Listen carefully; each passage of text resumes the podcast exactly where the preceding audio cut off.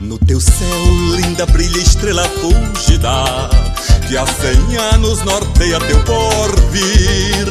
Grato amado, idolatrado Teu destino has de seguir.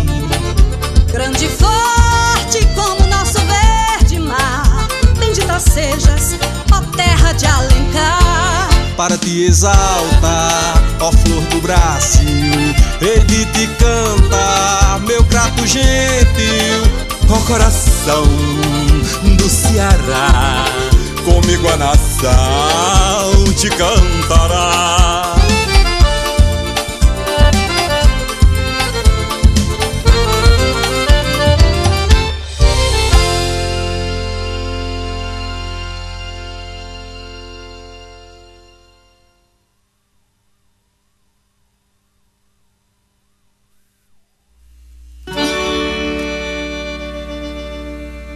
O SUS é meu, também é seu. O SUS é nosso. O SUS é do Brasil. O SUS é povo, como a festa de São João. No SUS ninguém mete a mão. Vamos embora, meu povo, que é a hora de lutar.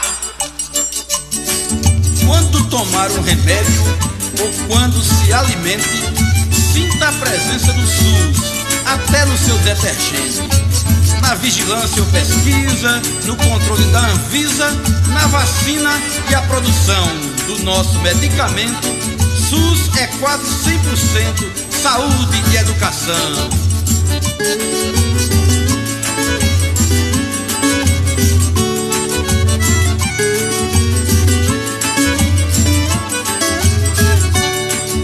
SUS é meu, também é seu, o SUS é nosso, o SUS é do Brasil. O SUS é povo como a festa de São João, no SUS ninguém mete a mão. O SUS é povo como festa de São João, no SUS ninguém mete a mão. No SUS ninguém mete a mão.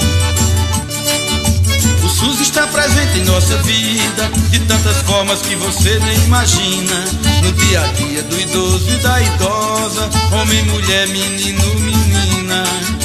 O SUS está conosco em toda parte, na prevenção, na promoção da saúde. Tá no remédio, cuidando do coração. No SUS ninguém mete a mão.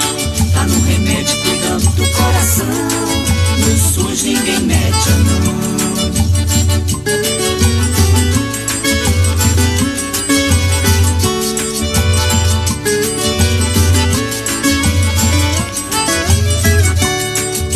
É meu, também é seu, o SUS é nosso, o SUS é do Brasil.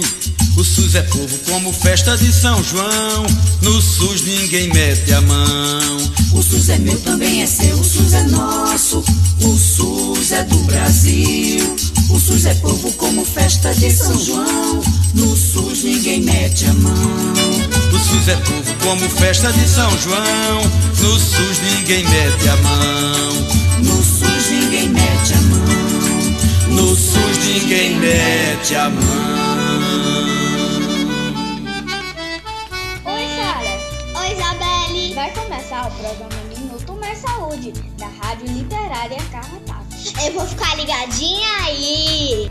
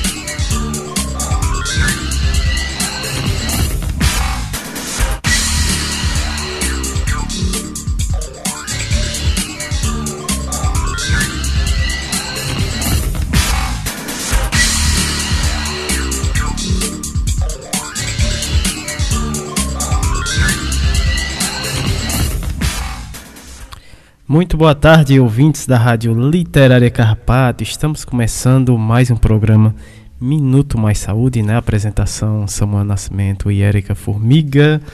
É, esse é o programa do mês de setembro, né? o último programa né, do mês de setembro, com o tema Esperançar Vida, Autonomia, Democracia e os ensinamentos e os ensinamentos do nosso mestre Paulo Freire. Uh, nosso programa, como sempre, né, uh, começa com o momento utilidade pública.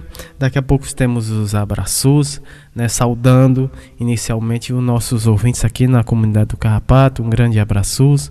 Pessoal que nos ouve pela internet, né, através da CX Rádio, Rádiosnet e também pela, é, pelo nosso site né, da Rádio Literária carrapato.xyz também é, você pode nos acompanhar é, por essa plataforma também através é, do podcast, né? Estamos em podcast.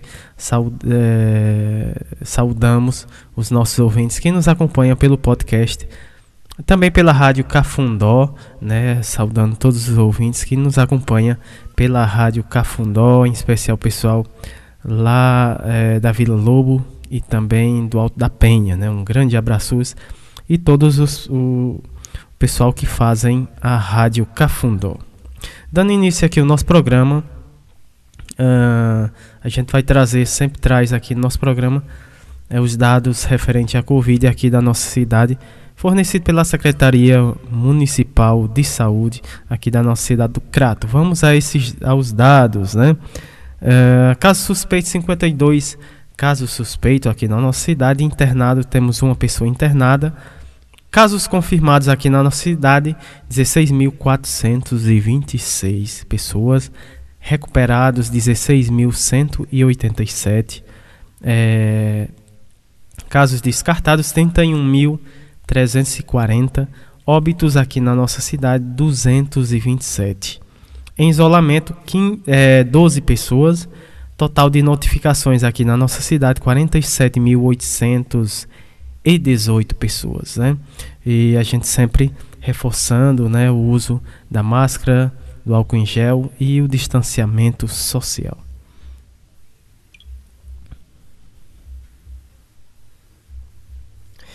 Vamos de abraços, né?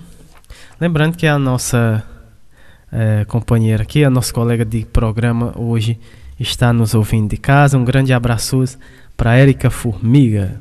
Uh, iniciando, né? É, um abraço para Patrícia Silva, Rede Humaniza SUS. Um grande abraço, Patrícia. Uh, professor Ricardo Cecim, né, que esteve aqui uh, visitando a nossa rádio. Um grande abraço, professor Ricardo. Uh, junto com a Lohane Solano, um grande abraço, Lohane. Uh, um abraço para a Graça Portela, Fiocruz, Rio de Janeiro. Pessoal da Rádio eh, Paulo Freire, né? A Universidade Federal de Pernambuco. Uh, professor Sérgio Aragá, que um grande abraço. A Margarida Pereira, doutor Olivandro, que vai estar conosco hoje, um grande abraço. Uh, o pessoal da UBS Mutirão 1, Cajazeiras, a Sandro Honório, a Edinalda, a Gisélia, o Cícero, ao Gleitson, a Daiane, a dona Galdino, né, a dona Gorete e a Leia. Professor Alcindo Ferla, grande abraços para Vanderleia Pulga. O Ney Vital, um grande abraços para o Ney Vital do programa As Asas, na Asas das Asas, Asas da, a, da Asa Branca, né, o nome do programa, do grande Ney Vital. Uh, que é da rádio Cidade 870, né? Lá em Petrolina, no Pernambuco. Abraços para o professor Itamar Lages, para Paula Érica, Anex Sergipe, pessoal do Movimento SUS nas ruas. É, um abraço para o pessoal da Rádio Cafundós, a Jaqueline Abrantes, professora Vera Dantas também, um grande abraço. É, e todos os nossos ouvintes que nos acompanham pela, a, a, pela internet. Vamos é, falar aqui dos nossos convidados de hoje, né, do programa de hoje. Primeiro bloco atualidades e pandemia, temos a participação do Pedro Cruz, né? Logo depois da Maria Eliene. E na sequência do José Olivandro Duarte de Oliveira, né? Ele que faz parte do esses são os nossos é, colaboradores aqui do primeiro bloco que vão estar com a gente hoje. No segundo bloco, saúde, bem-estar e educação, vamos ter a participação da Maria Bezerra e também da Adriana Prestes do Nascimento Palu. Uh, também né, da Vera Lúcia Gonçalves de Jesus. Quem mais? E a Virgínia Rosa Santana de Jesus. É, esses são os nossos colaboradores que vai estar no segundo bloco. No terceiro bloco, é, Momento Arte, Cultura, Prosa e Poesia e o projeto Prosa RHS e também o projeto Nordestinados a Ler, né, que estão é, com a gente quinzenalmente, estão com a gente no programa. Hoje é a vez do projeto Nordestinados a Ler com a Luciana Bessa. Né? Esses são os nossos convidados de hoje e sempre a gente abre o nosso programa com música e a música né, de abertura é sempre é, a música tema né, do, dos nossos programas do mês de setembro. Olá Samuel, olá Eric.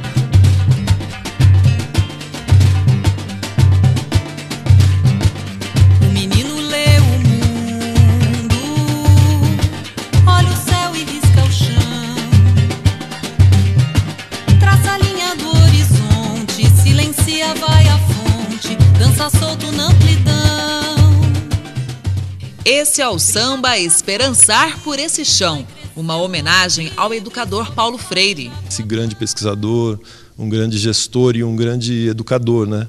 Brasileiro e que tem um grande valor não só no Brasil como, como no, no mundo. Então, para nós é importantíssimo fazer isso, levar o Paulo Freire para a rua, cantar o Paulo Freire e celebrar a vida, a memória da obra dele, né? Fundamental. Recife se fez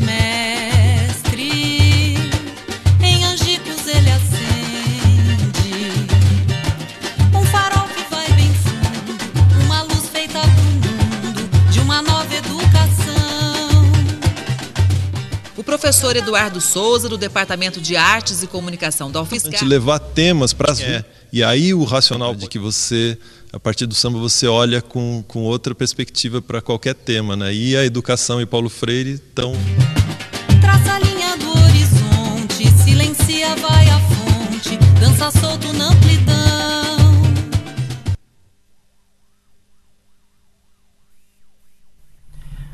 Tá, estamos de volta com o primeiro bloco, né, atualidades e pandemia. E vamos dar início aqui ao nosso carrapateado de hoje com a participação do Pedro Cruz, ele que é nutricionista, professor do Departamento de Promoção de Saúde da Universidade Federal do, da Paraíba, né? Ele fala lá de João Pessoa na Paraíba. O tema da fala do Pedro Cruz, Educação Popular, Práticas Sociais e ações comunitárias na construção do bem viver no enfrentamento da Covid. Então seja bem-vindo aqui ao nosso programa. Muito boa tarde, uh, Pedro Cruz. Olá Samuel, olá Érica, eu me chamo Pedro Cruz, sou professor do Departamento de Promoção da Saúde da Universidade Federal da Paraíba e estou muito feliz de estar com vocês participando da Rádio Literária Carrapato, do programa Minuto Mais Saúde e para conversar com vocês sobre educação popular, práticas sociais e ações comunitárias na construção do bem viver e do enfrentamento à Covid-19. E eu quero dizer para vocês que essas reflexões e apontamentos que vou compartilhar com vocês nesse momento nosso agora, efetivamente não são é, ideias é, construídas apenas é, por mim na minha trajetória e por minha cabeça. São, na verdade, é, reflexões coletivamente compartilhadas e tecidas a partir de experiências que a gente vem desenvolvendo. Né, no âmbito de um programa de pesquisa e de extensão aqui da Universidade Federal da Paraíba chamado PINAB, que significa Práticas Integrais de Promoção da Saúde e Nutrição na Atenção Básica. Ele é vinculado ao Departamento de Nutrição e ao Departamento de Promoção da Saúde aqui de nossa instituição e é coordenado por mim junto com duas outras colegas docentes aqui da UFPB, professora Daniela Barbosa, professora Ana Cláudia Peixoto. E junto com um coletivo de estudantes de diversos cursos da área da saúde e também com educadoras e educadores populares, lideranças comunitárias, agentes comunitários de saúde e toda uma equipe, incluindo os agentes e as agentes comunitários é, toda uma equipe de trabalhadores e trabalhadoras de saúde da unidade de saúde da família Vila Saúde. Nós atuamos no território, num bairro chamado Cristo Redentor, aqui na cidade de João Pessoa, na Paraíba, é, numa, num conjunto de três comunidades que compõem esse território: a comunidade Boa Esperança, Jardim Itabaiana e Pedra Branca. Portanto, eu vou compartilhar com vocês, é, na, a partir de, dessa vivência que nós desenvolvemos no chão da prática, no, no, no cotidiano das nossas ações, junto, portanto, com a comunidade, com a unidade básica de saúde, a gente vai ter alguns aprendizados e reflexões que acumulamos nesse processo do enfrentamento à pandemia e como nós buscamos é, trazer algumas contribuições para o enfrentamento à pandemia nesse nosso trabalho colaborativo com o olhar e a abordagem da educação popular enfatizando centralmente o desenvolvimento de práticas sociais e de ações comunitárias. Então, em primeiro lugar, pessoal, o que a gente aprende é, e que é reforçado nesse contexto de enfrentamento à pandemia é que é muito importante termos como base das nossas ações a realidade concreta do território, as suas dinâmicas, suas complexidades e suas contradições. Então, não podemos pensar em qualquer tipo de atividade, de ação comunitária ou de práticas sociais, com esse olhar da educação popular para o enfrentamento à pandemia nos territórios da atenção básica, sem é, termos como base, como eu falei antes, o chão da vida cotidiano, onde a vida acontece, onde a vida se desenvolve. Então, precisamos, portanto, é, como trabalhadores de saúde, como lideranças comunitárias mesmo, como estudantes, professores da área da saúde que estão nessas ações de pesquisa e de, de extensão, a gente precisa estar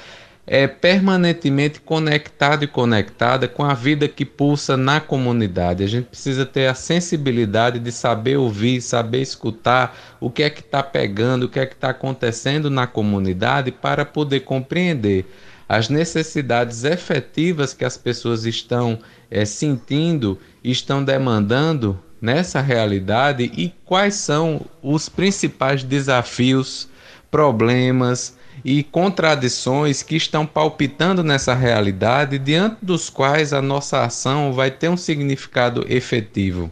Portanto, esse elemento nós diríamos assim: conhecer essa realidade social é o ponto de partida de qualquer ação que possamos pensar. Dessa maneira, nós queremos dizer que nós não podemos pensar e imaginar qualquer tipo de ação é, apenas da cabeça nossa como profissional de saúde, ou apenas da cabeça dos universitários, tampouco apenas da cabeça é, das lideranças comunitárias. É preciso que a gente faça um esforço de, como dizia o nosso mestre Paulo Freire, que estamos no processo de comemoração do seu centenário, ter o exercício de ler o mundo e não apenas ler a palavra. Ler o mundo é ter esse cuidado de observar a realidade e de buscar é, caminhos para que as nossas ações no sentido da ação comunitária e das práticas sociais não sejam feitas à toa, mas elas sejam feitas efetivamente para trazer contribuições e elementos a mais para a superação dos problemas concretos da realidade. Então a gente precisa permanentemente estar tá verificando isso e nesse sentido nós fazemos nesse processo da pandemia, inclusive quando nós precisamos e de forma adequada e correta, né? Seguir as recomendações de distanciamento físico e de e tivemos que deixar de ter a convivência que tínhamos no território cotidiana presencial, mas nós buscamos todas as formas de nos aproximar da realidade da comunidade através de grupos de WhatsApp, por exemplo, com, a, com as equipes de trabalhadores e trabalhadoras da unidade básica, com moradores e moradoras da comunidade, com grupos locais e grupos comunitários, como é o caso do grupo de relaxamento e bem viver, que nós desenvolvemos já há três anos junto a esse território, que tem vários moradores participando, grupo com lideranças comunitárias. Aí fomos desenvolvendo também reuniões virtuais, telefonemas, para que, mesmo estando presencialmente distante, a gente pudesse estar permanentemente através da escuta das pessoas que vivem e convivem no território, compreendendo o que é que estava acontecendo no território e como nós poderíamos contribuir. Um segundo elemento que eu queria chamar a atenção nesse sentido é que a partir do momento em que a gente conhece a realidade, a gente vai entendendo que o, que o enfrentamento necessário aos problemas locais precisa se dar com o protagonismo comunitário, com o protagonismo dos atores e atrizes populares. Portanto, não somos apenas nós, profissionais de saúde, professores e estudantes, do ponto de vista de nossa perspectiva técnico e científica, apenas que devemos é, protagonizar as práticas sociais e as ações comunitárias. Nós precisamos compartilhar esse protagonismo com os educadores, educadores populares, os moradores, as moradoras, as lideranças. Então nós precisamos desenvolver a todo tipo de experiência no âmbito da atenção primária, tendo sempre o cuidado de tratar as pessoas do território não como pacientes que vão ser objetos da nossa ação, ou pessoas, é, vamos dizer assim, é, sem, muitas, sem muita sabedoria, sem muita ferramenta, que estão esperando e pedindo pelo amor de Deus para que nós, profissionais, venhamos salvá-las.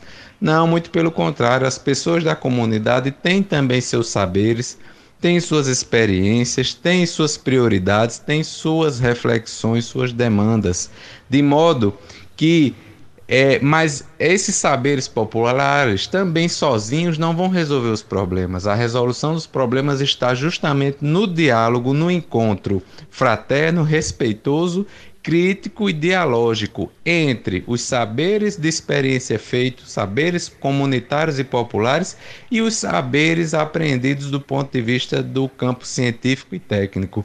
É nessa colaboração, mediatizada pelo princípio da complementariedade, que nós vamos encontrar resolução para os principais problemas. Nesse sentido, é fundamental que nós tra possamos trazer para o desenvolvimento das ações desenvolvidas no território, o protagonismo comunitário. A gente pode trazer, e a gente no, no, no PNAB tem feito isso, por exemplo, tendo. É, é, trazendo e convidando as pessoas, por exemplo, no grupo de relaxamento e de bem viver, a gente é, criou espaços para que as pessoas da comunidade também mediassem as reuniões do grupo que eram reuniões preponderantemente, vamos dizer assim, mediadas, coordenadas pelos trabalhadores, pelos entes da universidade. Mas nós fomos combinando e trabalhando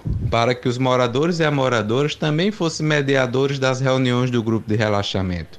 Nós fomos abrindo espaços para que, por exemplo, fitoterapeutas populares da comunidade pudessem protagonizar espaços de compartilhar, de socializar o mais amplamente possível os seus saberes. No período da pandemia, fizemos isso pela, pelo, pela proposta, por exemplo, do Cantinho do Chá Virtual. Nós, antes da pandemia, vínhamos desenvolvendo, inspirados pela experiência da Unidade de Saúde da Família do Grotão, aqui em João Pessoa, nós vínhamos desenvolvendo o Cantinho do Chá, que era uma experiência onde fitoterapeutas populares, junto com trabalhadores da unidade básica e estudantes, é, ocupavam um salão de espera da unidade para compartilhar com moradores e moradoras chás feitos a partir de ervas presentes na horta da unidade básica de saúde. E a oferta do chá vinha com ela um puxar de conversa para falar com as pessoas da comunidade se elas conheciam aquele chá, se elas sabiam para que, que aquele chá servia, se elas já tinham experimentado, se elas é, é, tinham mudas ou, ou é, desses chás nas suas residências, por exemplo, era da, da, da oferta do chá e do provar o chá motivava-se um diálogo. E aí, no período da pandemia, evidentemente, isso precisou ser suspenso do ponto de vista é, presencial, mas nós permanecemos fazendo o cantinho do chá, elaborando é, é, figurinhas onde a gente colocava recomendações do, dos, do, do, dos vários chás formuladas pelos estudantes com a supervisão e a participação das fitoterapeutas populares. E nós mandávamos através da equipe de agentes comunitários de saúde para moradores e moradoras através do nosso famoso Zap Zap, né? E aí esse conhecimento ia também se difundindo.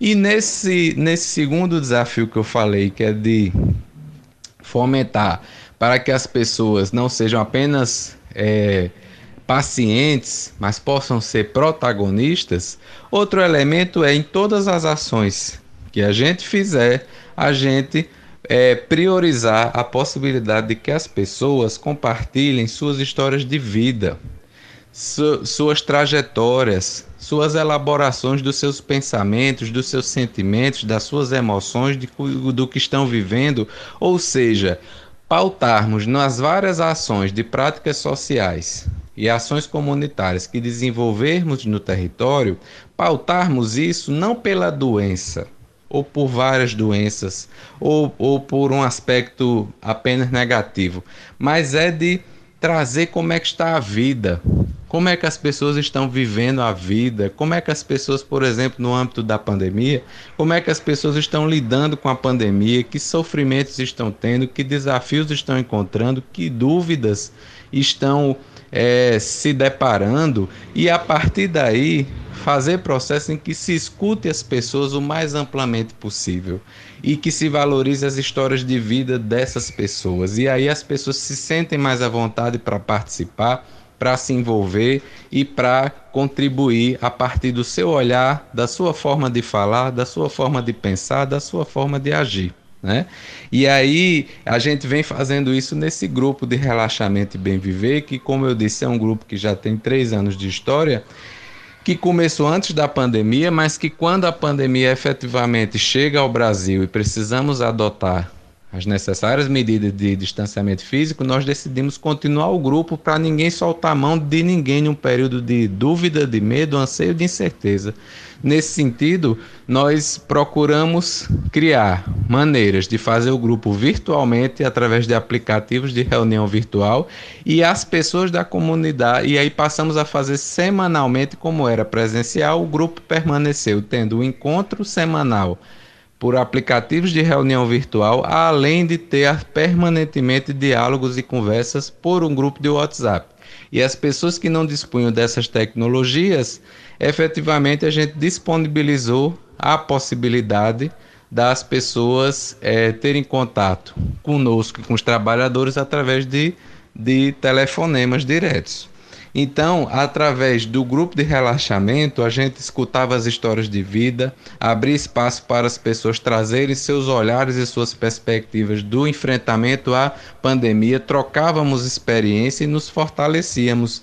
E também pautávamos como eu falei antes, não a doença principalmente, mas a vida, a saúde. E o nome do grupo é Relaxamento e Bem Viver, não à toa, porque ao longo de todo esse tempo, principalmente nesse período da pandemia, nas várias reuniões, além de ter o um momento de escutas e de, de, diálogos, tinha momentos de compartilhar exercícios físicos, é, práticas de alongamento, práticas de meditação é, dicas de arte, de música, de, de, de poesia, enfim. Então, foi uma experiência, aliás, vem sendo uma experiência que ainda vem sendo desenvolvida maravilhosa. E por fim, eu queria dizer que um terceiro aprendizado que a educação popular nos trouxe para as ações comunitárias e para as práticas sociais no enfrentamento à pandemia na atenção primária é que nós precisamos mobilizar as redes de apoio social no âmbito comunitário.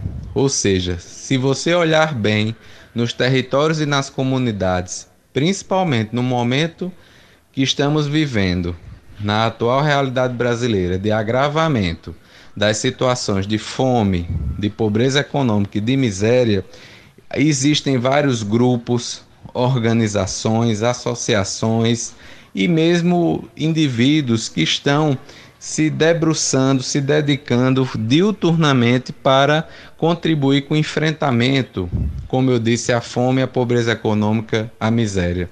E estão desenvolvendo iniciativas pautadas pela solidariedade para contribuir com as famílias e as pessoas que estão em situação crítica de vulnerabilidade. Nesse sentido, nós entendemos que nós não podemos pensar na nossa prática no território em ações comunitárias e em práticas sociais se não nos dedicarmos diuturnamente também a mapear, identificar essas iniciativas de solidariedade e fortalecê-las, e não apenas fortalecê-las, mas colocá-las em comunicação, para que essas várias iniciativas, se conectando e se comunicando, possam ser nutridas, alimentadas e fortalecidas para serem ampliadas. Né? Porque, infelizmente, a gente vive no, no, no momento atual brasileiro uma agenda pública pautada pelo desmantelamento, desestruturação das políticas sociais públicas, principalmente aquelas políticas voltadas a os processos de inclusão social, poderíamos falar assim, ou minimamente políticas sociais públicas voltadas à amenização ou à diminuição das situações de vulnerabilidade que as pessoas estão vivendo. A gente está vivendo um, uma série de retrocessos bastante preocupantes nesse sentido nas políticas públicas, mas as pessoas não estão paradas. As pessoas estão nos vários territórios lutando, correndo atrás. Nós, enquanto trabalhadores de saúde, enquanto universidade, nós precisamos nos somar a esse esforço. No âmbito do PNAB, portanto, nós criamos uma rede de cuidado comunitário essa rede, ela começou a fazer um processo de encontro, diálogo e articulação entre diferentes setores e entidades no território que estavam trabalhando no enfrentamento à pandemia. Escolas, creches, centros de referência em assistência social, cozinha comunitária, própria unidade básica, moradores e moradores, lideranças comunitárias. E aí a gente vem tendo comunicações e troca de experiência em um grupo de WhatsApp e também estamos fazendo reuniões a cada mês, em algumas vezes são reuniões bimestrais, onde a gente discute assuntos em comum com essas várias entidades para que elas possam sair fortalecidas e possam inclusive trocar possibilidades de colaboração entre si. Então, pessoal, é, falando para vocês assim um pouco desse muito que a gente vem desenvolvendo, a gente aprendeu que diante de uma situação dessa nós não podemos ficar parados e que respeitando as necessárias medidas de prevenção à pandemia e as recomendações científicas e técnicas, nós podemos não ficar de braços cruzados e com a perspectiva de solidariedade de criticidade, mas sobretudo de proatividade, nós podemos é, fomentar processos de enfrentamento a essa pandemia, mas não um enfrentamento apenas feito por uma pessoa, por duas ou por três, mas um enfrentamento feito por redes, por coletivos, por instituições, para que a gente possa ter trabalhos efetivamente sérios, trabalhos efetivamente calcados na realidade social, para que possamos passar pelas consequências dessa pandemia que, e, consequentemente, do pandemônio, se a gente considerar toda a série de retrocessos civilizatórios que estamos vivendo na atual realidade brasileira. Por isso, também, estamos buscando aprender bastante com essas experiências para que, quando possamos, com todos os cuidados, paulatinamente voltar ao exercício das ações presenciais, nós possamos, com certeza, é, nos dedicar incansavelmente à construção de uma do que a gente pode chamar talvez de uma nova normalidade, né? Entendendo que talvez o que ou talvez não, certamente a realidade social brasileira que tínhamos antes da pandemia também não era normal, também era muito permeada e marcada por desigualdades muito cruéis do ponto de vista social, econômico e político humanitário no nosso país. Nós queremos, aprendendo com tudo isso, nos fortalecer nesse período crítico que estamos vivendo para que possamos, é, como eu disse, nesse retorno paulatino fortalecer ações com compromisso inegociável da humanização de todas as pessoas e dos nossos processos, dos nossos trabalhos e na dedicação incansável para que os nossos trabalhos rumem inegociavelmente numa perspectiva emancipatória, como nos ensina e nos inspira, inclusive nos dias de hoje, o nosso mestre Paulo Freire, com todo o seu legado e sua obra. É isso, eu desejo um, um bom programa para vocês e agradeço a possibilidade de partilha e de é, diálogo nesse momento que estamos aqui. Obrigado. A gente que agradece a sua participação e contribuição aqui no nosso programa, professor Pedro Cruz, né, que falou sobre a educação popular, práticas sociais e ações comunitárias na construção do bem viver e no enfrentamento da Covid-19. Uh, Dando continuidade aqui, vamos ouvir a fala da Maria Eliane Magalhães Teixeira, ela que atua como agente comunitária de saúde há 13 anos na UBSF é, Freire Tito, né? Especialista em vigilância em saúde, ambiente e trabalho pela Fiocruz. Ela fala da cidade de Fortaleza. O tema da fala da Maria Eliane, arte como ferramenta facilitadora de comunicação. Então vamos ouvir a fala da Maria Eliane. Seja bem-vinda aqui ao nosso programa. Muito boa tarde. Olá, Érica. Olá, Samuel. Tudo bem com vocês? Eu me chamo Maria Eliane, sou agente comunitária de saúde há 13 anos. É, trabalho no bairro Prado Futuro, em Fortaleza. E atuo na comunidade do Show, como agente comunitário de saúde que faz parte do território da Unidade de Saúde Freitito. É um prazer enorme estar aqui na Rádio Literária Carrapato, no programa Minuto Mais Saúde, falando com vocês. Desde já agradeço de coração por esse espaço tão importante de fala. Vou falar um pouco da minha experiência com a arte.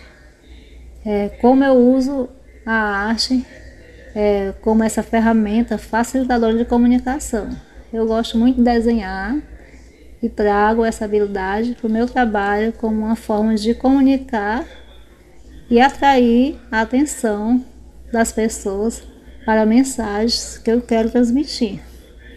É, durante esse período de pandemia, esse período de estresse, de engessamento, de tensão, foi uma forma que eu encontrei de passar informações de uma maneira mais prazerosa, né?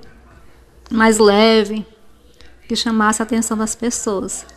Além disso, foi essencial para cuidar da minha saúde mental nesse momento de tão difícil que estamos enfrentando ainda, né?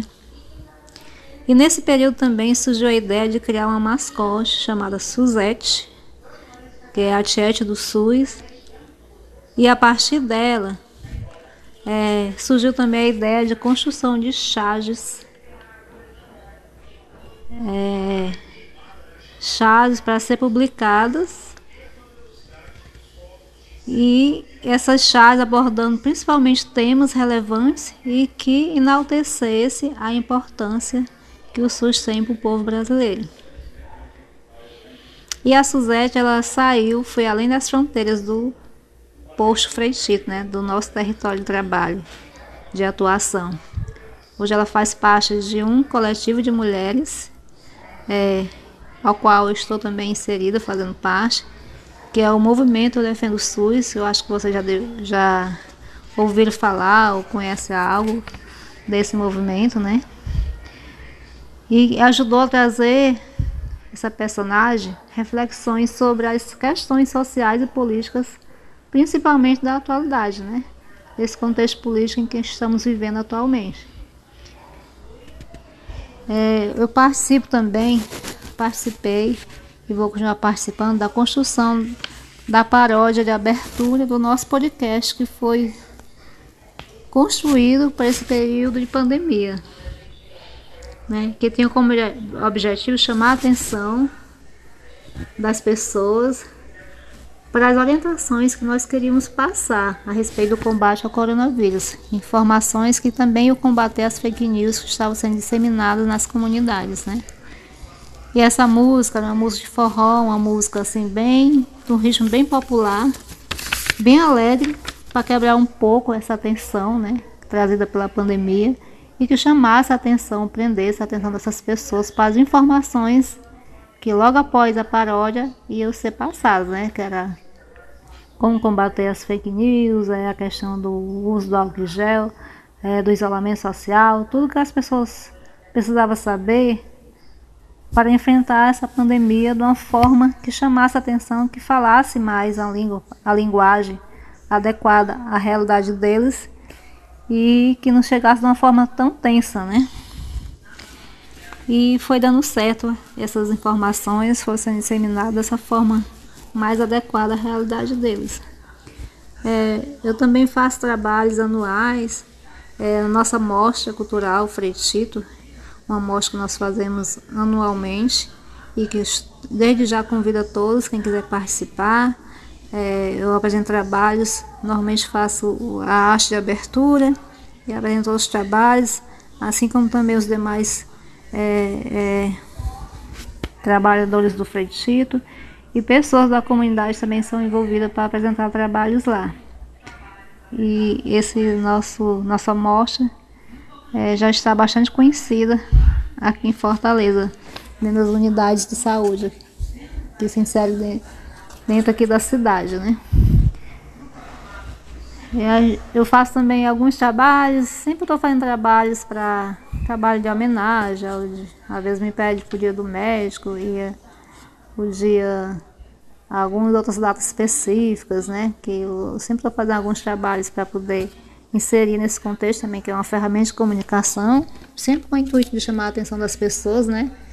Para essas informações que nós queremos passar. Eu também é, participei de uma mostra, de uma exposição feita pela Fiocruz, que na verdade é uma pesquisa que fala sobre o cotidiano do agente comunitário de saúde. Aproveito aqui para saudar todos os agentes comunitários de saúde do Cariri. Meu grande abraço. É, é um prazer poder falar um pouco aqui da minha experiência com vocês. É, sabemos o quanto nosso trabalho é desafiador, mas também muito gratificante, porque todos os dias nós temos a oportunidade de ajudar alguém, né? E isso nos engrandece bastante. Não é isso, gente? Eu sei que vocês sentem isso e que é. Eu acredito que o agente comunitário de saúde ele trabalha, acima de tudo, por amor.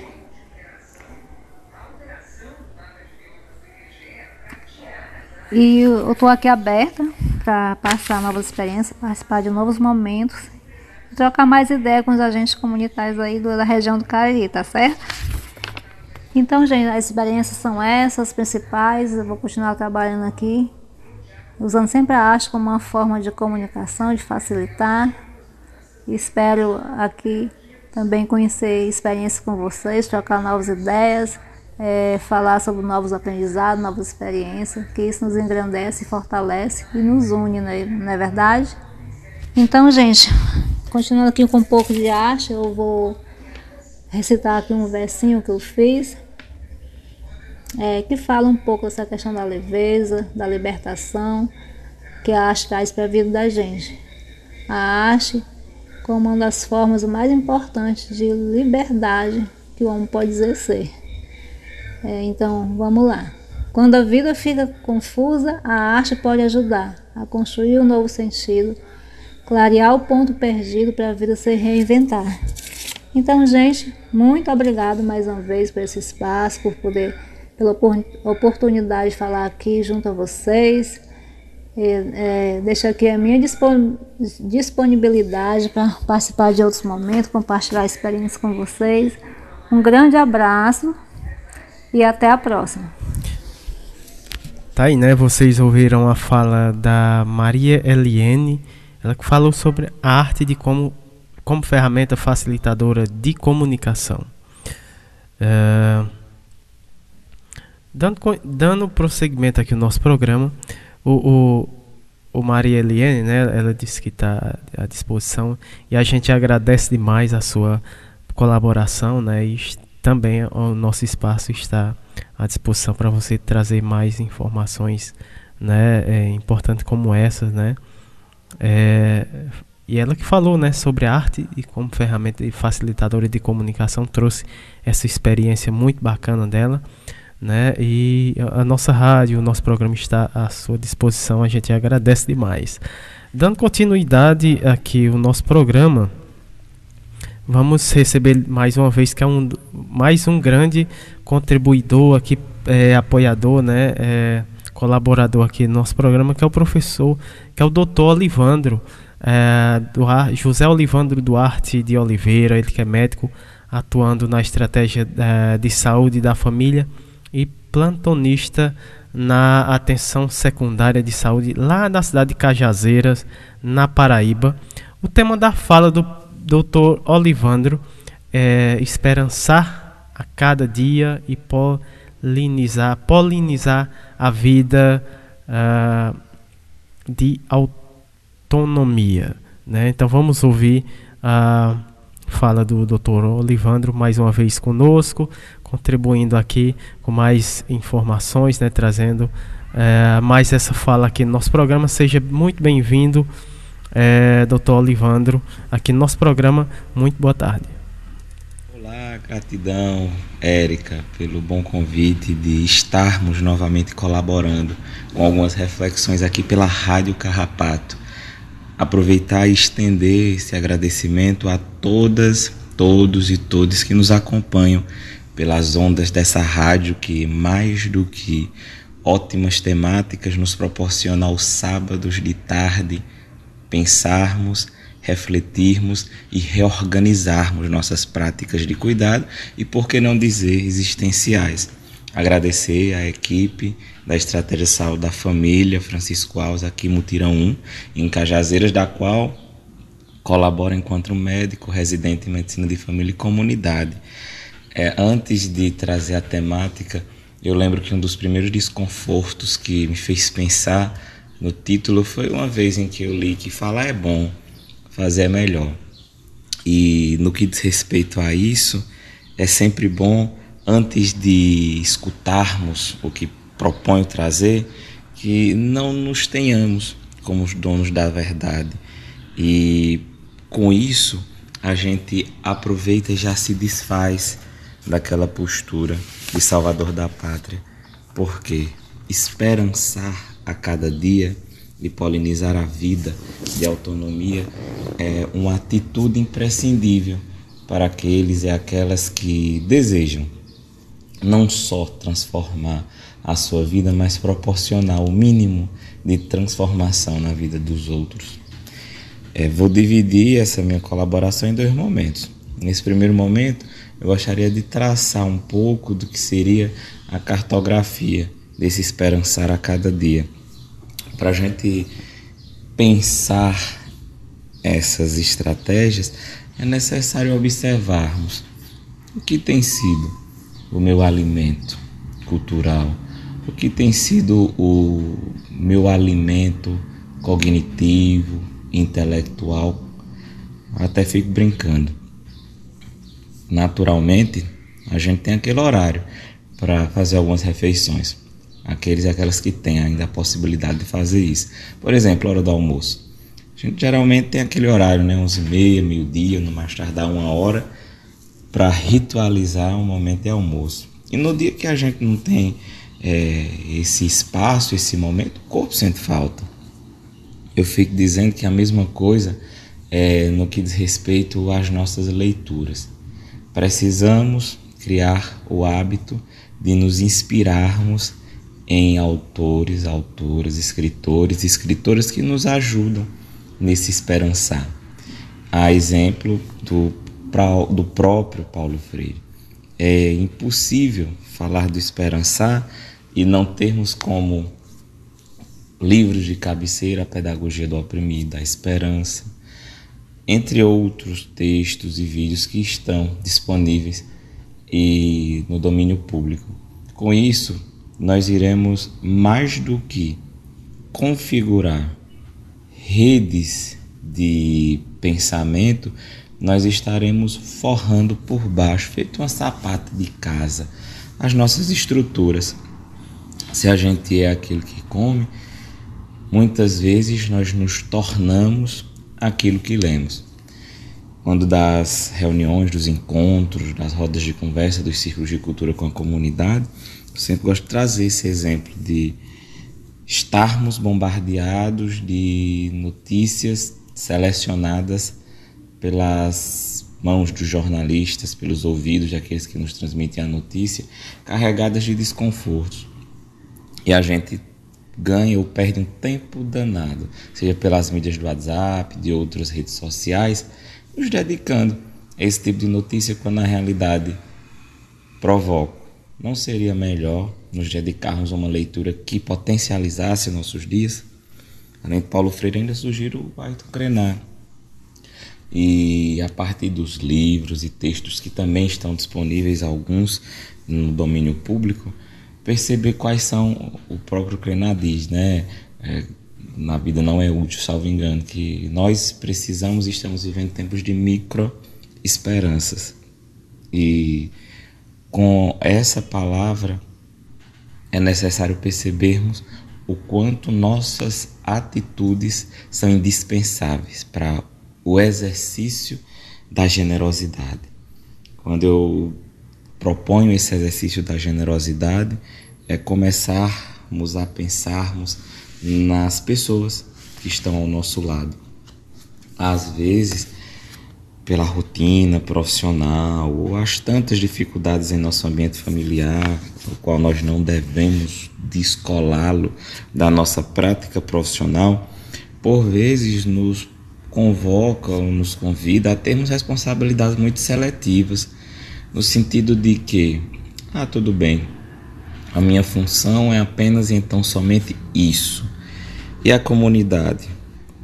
Como tem sido o teu relacionamento com as pessoas que estão ao teu redor? A partir das leituras, com certeza teremos a disponibilidade de dicas para exercitarmos essa generosidade. A partir disso, nós começaremos a nos tornar observadores de desafios que não param ou não ficam a contemplar apenas as fragilidades. É necessário que nos tornemos observadores de desafios para mais do que nunca buscarmos a ação de ir e construirmos com e não para. A atitude de esperançar a cada dia é reconhecer na força popular que cada um de nós pode e deve fazer algo para mudar o que nos incomoda a cada dia.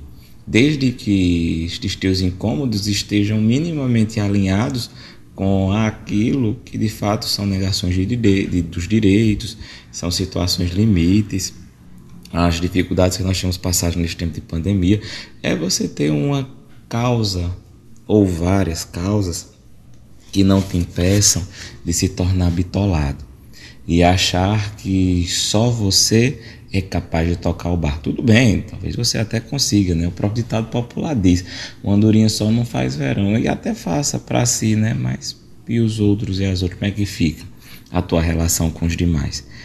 Nesses primeiros momentos, eu queria trazer o esperança a cada dia para, nesse segundo momento, a gente pensar o polinizar a vida de autonomia. E como estamos no Setembro Amarelo, eu gosto muito de trazer por A mais B que não só é possível, como é necessário criarmos rotas, jornadas, maratonas de cuidado, minimamente sintonizadas com esse esperançar cada dia, que eu vou tentar trazer para vocês um pouco do que construímos a nível desse Setembro Amarelo para que vocês percebam, inclusive nós, enquanto equipe, também repensarmos o nosso processo de trabalho, de sentirmos que esperançar cada dia e se polinizar a vida de autonomia no Setembro Amarelo não é observar um laço amarelo ou bexiga ou colocar um, um ambiente de sala de espera que sinalize o, o mês e a cor que estamos vivendo. Não. Nós pensamos e dividimos o mês em quatro etapas. Lá nas primeiras semanas, os profissionais de outras UBSs. Nós estávamos incomodados e naquela situação, quando alguns colegas, que bom, gostaria tanto que realizasse isso aqui, que foi que nós propomos uma roda de terapia comunitária integrativa. Um método, uma prática integrativa e complementar em seu caráter grupal, já reconhecida pelo Ministério da Saúde e criada pelo professor Adalberto Barreto, lá do Fortaleza, no Ceará, no Pirambu, e que é, traz em sua essência a capacidade de reforçarmos redes solidárias de cuidado. É bem como garantir o empoderamento. É, com isso, naquela primeira semana, o convite foi lançado, os profissionais vieram e pelas nossas redes sociais, seja da S Mutirão 1, seja Olivano Duarte, vocês vão ver que as imagens traduzem o quão especial foi aquele momento. A equipe da Chaté Saudável na segunda semana fez uma visita técnica enquanto momento para cuidar de si no MISMEG, Movimento Integrado de Saúde Mental e Comunitária, em Fortaleza, no Pirambu. E na terceira semana o espaço para semearmos, né? A ênfase foi comunidade, acolhimento em que nós questionávamos, né? Quais os sentidos da minha vida. E por fim, na semana que vem nós iremos encerrar esse nosso momento em equipe com o Desatando em Nós e é o que eu proponho. Desatem os nós. Pensem, repensem. É o momento em que nós formamos uma rede de apoio intermultipoliprofissional. Gratidão a cada um e cada uma por nos escutar e esperançar a cada dia, polinizar a vida de autonomia sempre. Gratidão. Tá aí o professor, o doutor Olivandro, né, aqui trazendo sua mensagem aqui no nosso programa é, o tema, com o tema esperançar a cada dia e polinizar a vida de autonomia, né? Esse é o professor Olivandro, uh, prof, doutor Olivandro, né, doutor? Uh, a gente espera, viu, doutor, uh, o senhor juntamente com sua equipe um dia tá aqui uh, fazendo o programa ao vivo junto com a gente. A gente agradece sempre a sua colaboração, não só em estar tá participando, mas também estar tá colaborando com indicações de fala né, de pessoas é, para estar tá aqui colaborando com o nosso programa. A gente agradece demais a sua participação aqui no nosso programa e estamos aguardando aqui em breve a sua visita aqui, vir conhecer aqui a nossa comunidade juntamente com sua equipe. Uh, fala em, em, professor, o doutor Olivandro, doutor Olivandro, temos aqui abraços, né, para os estagiários de medicina que uh, estão na escuta, né? Da UFCG e também da UFPB, que estão aí na escuta do nosso programa, que é a Marina, a Iris, uh, o Elias e o Igor, né? É, são os estagiários aí que estão na escuta do nosso programa. Também para Elza Soares, que também está na escuta, que é a secretária é, de Saúde da Mulher da cidade de Triunfo, na Paraíba. Um grande abraço para Elza Soares, para Marina, para Isis, é, para o Elias e para o Igor, em especial nosso querido é, Dr. Olivandro, né, que esteve com a gente hoje nesse primeiro bloco. É, com a fala esperançar cada dia e polinizar a vida de autonomia. Um grande abraço para o professor Olivandro. Uh, doutor Olivandro, uh, vamos vamos de música, né? Aqui encerrando o nosso primeiro bloco com a música Eu Canto e Bato Palma, do grupo Clarianas.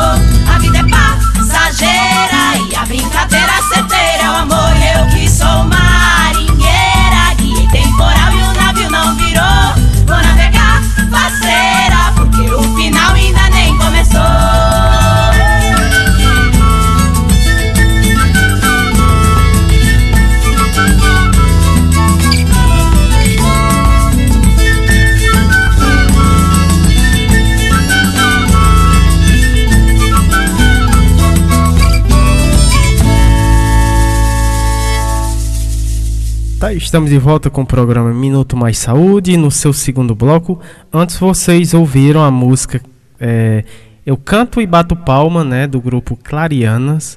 né, e com essa linda música a gente está dá início aqui o nosso segundo bloco, Saúde, Bem-Estar e Educação. A primeira convidada do nosso segundo bloco é a Maria Bezerra, ela que é assistente social e benzedeira por ofício divino, né? filha de Dona Rosa e seu Durval, neta de Vitória Benzedeira e Belmira e Manuel, né? bisneta de Rosa e Afonso Benzedores e mãe de Peri, do Peri, né? Desde 2016 é guardiã a escola da Escola das Almas Benzedeiras de Brasília, né? Uma escola que se materializa no ato do, do encontro entre benzedeiras e benzedores e as pessoas que pedem por benzimento. Ah, nas rodas das unidades básicas de saúde, né? Parques, praças e universidades. Ela fala da cidade de Brasília, Distrito Federal. O tema da fala da Maria Bezerra, autonomia do corpo, o benzimento e a saúde integral. Então seja bem-vinda aqui ao nosso programa. Muito boa tarde, Maria Bezerra. Érica. Olá, Samuel. Um bendito minuto mais saúde nessa rádio literária Carrapato. Esse movimento de comunicação, de saúde desses novos tempos. Eu sou Maria Bezerra, sou guardiã da Escola de Almas Benzedeiras de Brasília e venho aqui mais uma vez é, tecer umas prosas aqui com vocês, ouvintes desse movimento aí da comunicação por rádio, agora chamado podcast. É, me proponho aqui a conversar com vocês, inspiradas pela, pela pedagogia de Paulo Freire, né, em seu centenário agora, nesse mês de setembro. E falar sobre autonomia dos corpos, né, e o benzimento em saúde, lembra que o nosso trabalho ele é ofertado nas unidades básicas de saúde, né, onde as pessoas geralmente vão procurar é, a medicina tradicional para cuidar das suas dores, para tra tratar das suas mazelas, né, é, mazelas emocionais e até espirituais, através da, da medicalização, né? E aí a gente começa geralmente umas rodas na unidade de saúde, indagando, né, do porquê a gente busca por esse esse cuidado que nos leva depois para uma farmácia para adquirir produtos químicos. E por que será que tão grandemente proliferam uma farmácia a cada esquina. Na verdade, aqui em Brasília, onde moramos, é uma farmácia a cada 100 metros, às vezes uma ao lado da outra. Por que será que tem tantas, não é? é será que temos tantas doenças assim que só cuidamos através disso? Então, assim, uma das coisas que a gente indaga e que a gente traz como questão é o benzimento como uma forma de perceber o seu corpo, perceber o que está acontecendo, né? E não só entregar para outro é, a resposta ou os cuidados que muitas vezes nós mesmos podemos ter.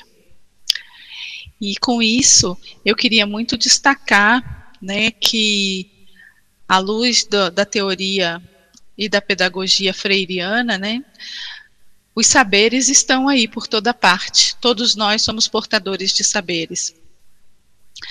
E que a vida de muitos benzedores e benzedeiras, no qual nós nos inspiramos é, e nos orientamos para fazer esse trabalho hoje, nesses novos tempos, vem de homens e mulheres comuns das comunidades que não tiveram acesso a um formal é, de educação e que, através dos, do conhecimento oral, das suas memórias e do seu fazer é, com a sua terra, com as suas plantas, com os seus mais velhos, foram desenvolvendo, despertando e aprendendo a usar a energia, a energia da fé e da boa palavra e a energia das plantas para poder mover os corpos no, na direção do bem-estar, na direção da saúde.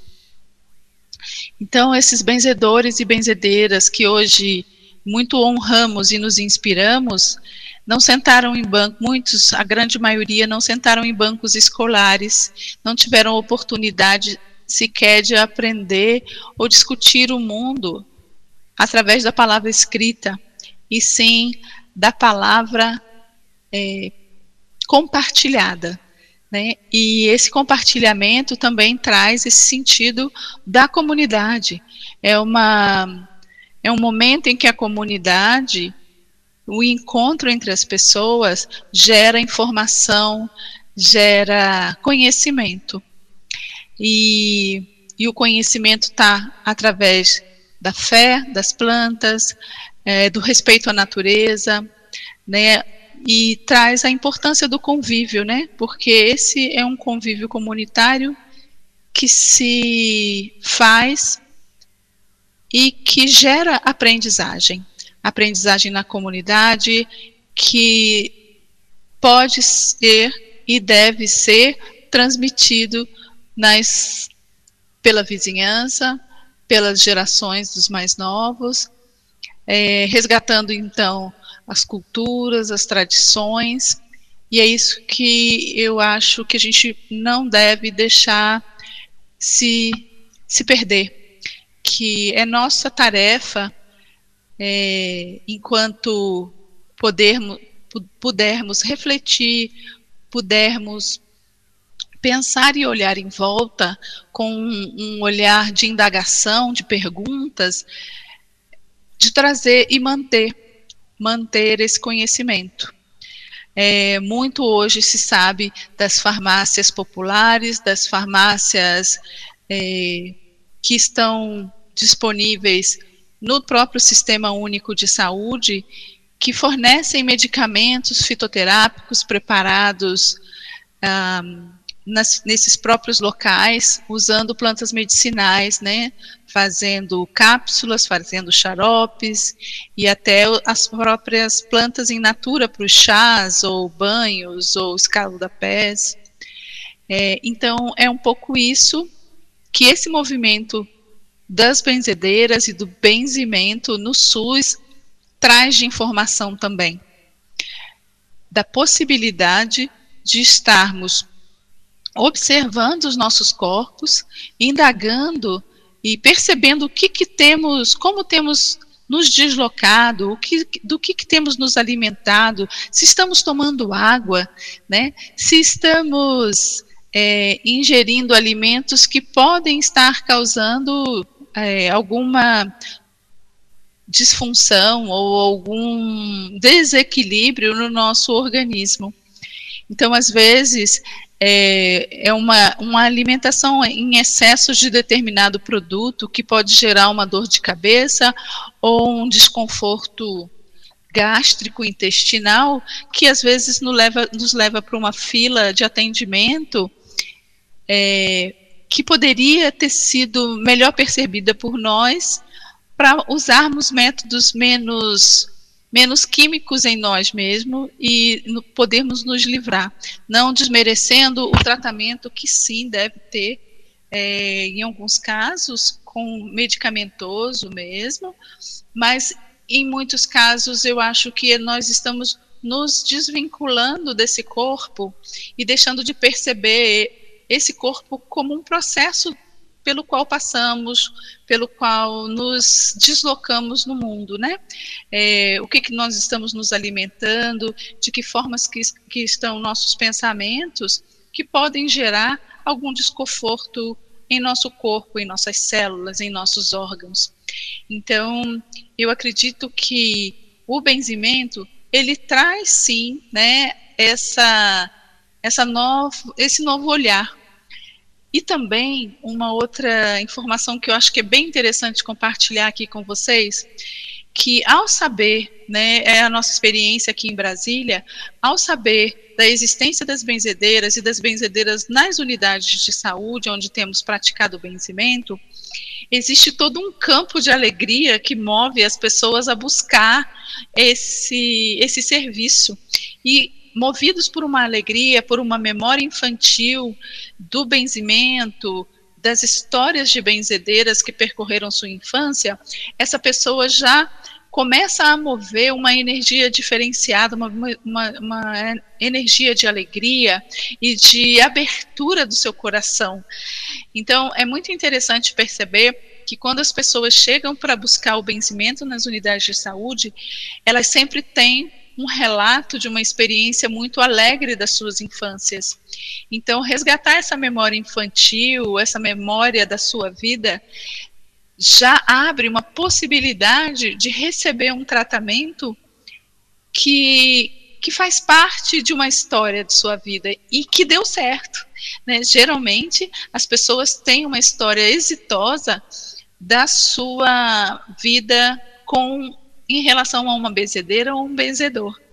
Então, isso é, já gera uma relação muito harmoniosa entre benzedeira e o bento, que é essa pessoa é, que busca pelo benzimento. Então, eu queria trazer aqui para vocês é, essa informação sobre a autonomia do corpo, de percebermos o nosso corpo como parte do caminho que nós percorremos e que podemos sim ter ações de prevenção e cuidados que muitas vezes não estão diretamente numa relação médico-paciente tradicional, é, mas no tradicional modo de procurar auxílio, cuidado e cura através de uma prática do benzimento, da prática do uso das plantas, tanto para mover essa energia que benze, quanto para cuidar esse corpo através de um chá, através de um xarope, através de um banho, através de um escaldapé, não é? Ou de uma defumação. São todos os usos que a gente pode fazer através das ervas. Então, eu fico muito feliz de vir mais uma vez aqui compartilhar com vocês essa sabedoria que temos muita honra de tá, estarmos acessando e praticando, e que possamos em breve estarmos de novo praticando presencialmente nas unidades de saúde, eh, nos grupos e nas rodas de benzimento.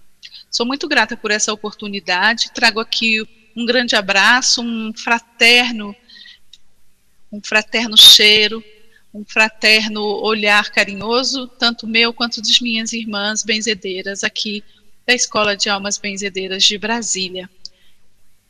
agradecida por estar aqui junto com vocês, comemorando esse centenário de Paulo Freire, esse grande mestre e um grande inspirador amoroso das relações de saber, de compartilhamento dos saberes que está em mim e que está em vocês. Uma, um grande abraço a todos e a Tá aí, né? Tivemos a, a importante fala né, da Maria Bezerra, ela que já esteve aqui no nosso programa outras vezes, né, falando sobre justamente sobre a importância né, das benzedeiras uh, e também uh, da saúde integrativa, na integração uh, entre a, as benzedeiras, o saber popular né, e o saber uh, acadêmicos, né, uh, em prol da saúde, né. Uh, e a gente agradece demais a participação da Maria Bezerra, né, ela que é guardiã da Escola de Almas Benzedeiras lá de Brasília, né, do Distrito Federal. Ela já teve participando do nosso programa em outras oportunidades, está de volta, né, esteve de volta com essa linda fala aí falando sobre a importância das benzedeiras. Uh, e o nosso programa fica, o nosso programa, a nossa rádio fica sempre à disposição para mais participação sua aqui no nosso programa. A gente agradece mais a Maria Be Bezerra, né? Um grande abraço para Maria e para todo o pessoal que faz parte da Escola das Almas Benzedeiras lá na cidade de Brasília, no Distrito Federal. Uh, mandar um abraço aqui pro nosso amigo Paulo Fuis, que ele está aí na escuta do nosso programa. Um grande abraço. E também, né, ressaltando aqui a importância das benzedeiras, né? Uh, dando, dando prosseguimento aqui ao nosso programa, vamos ter a fala da Adriana Prestes do Nascimento Palu, ela que é cirurgiã dentista e sanitarista especialista em saúde coletiva, gestão pública, saúde do trabalhador e ecologia humana, né? mestrado em saúde coletiva, docente e tutora dos programas de residência multiprofissional em atenção básica, saúde da família, enfermagem, obstétrica, obstétrica e saúde eh, mental da Autarquia Municipal de Saúde de Apucarana. Atua na docência e tutoria em cursos técnicos, também membro da Articulação Nacional dos Movimentos e Práticas uh, de Educação Popular e Saúde, né, a NEPS, e também dos, do movimento SUS nas Ruas. Ela fala lá da cidade de Apucarana, no Paraná. Uh, também vamos ter a, a, participação da Vera Lúcia Gonçalves de Jesus, é, especialização em serviços sociais, gerontologia, pela Faculdade Regional de Candeias, é assistente social da Fundac. Lá na cidade de Salvador, Bahia, também vamos ter também a fala da Virgínia Rosa Santana de Jesus, especialização em enfermagem intensivista pela UFBA titular do Conselho Estadual dos Direitos da Pessoa. Ela fala também lá da cidade de Salvador, na Bahia. O tema delas de hoje, né, a reflexão dialógica uh, sobre os direitos e protagonismo dos idosos na educação. Uh, perspectiva uh, freiriana, né? Vamos ouvir a fala da Adriana uh, Palu, da Vera Lúcia e da Virgínia Rosa aqui no nosso programa. Sejam todas bem-vindas aqui no nosso programa. Muito boa tarde. Olá, ouvintes da Rádio Literária Carrapato. Com muita alegria estou aqui hoje com vocês. Agradeço o convite dos amigos Érica e Samuel para conversarmos um pouquinho, fazermos uma reflexão dialógica sobre direito e protagonismo dos idosos na educação, numa perspectiva freiriana. Sabemos que os idosos, as pessoas com 60 anos ou mais, de acordo com a Organização Mundial de Saúde, eles representam um quinto da população brasileira. São mais de 34 milhões de indivíduos, segundo a pesquisa nacional por amostra de domicílios do DIEESE. Esses idosos, eles representam, é, marcam o crescimento social, cultural e econômico do país, mas muitas vezes são destituídos de direitos legítimos de reconhecimento do seu valor social, são invisibilizados né, sobre diversos aspectos na forma da lei ou das práticas cotidianas. Existiram vários é, momentos na, na história do país é, fortemente marcados por mobilizações sociais que culminaram na, na formalização de direitos constitu, é, constitucionais garantidos, por exemplo, no Estatuto do Idoso e em outros mecanismos ou ferramentas legais. Embora a gente é, tenha conquistado no plano institucional, nem todos os direitos são plenamente é, exercidos ou cumpridos, né, para todos esses cidadãos, de modo especial aos idosos. Né? Então, dentre eles, temos a questão do direito à educação que é uma possibilidade de ação numa perspectiva emancipatória, né, para que esses idosos consigam ser protagonistas dentro dessa sociedade. O envelhecimento, ele é um processo natural, né, mas ele não acontece de maneira igual para todas as pessoas, é fortemente influenciado pelo contexto social, econômico, né, e ele interfere nesse processo de envelhecimento ativo na qualidade de vida dos indivíduos. Esse envelhecimento ativo, é, ele não se restringe só a essa capacidade física ou intelectual, né?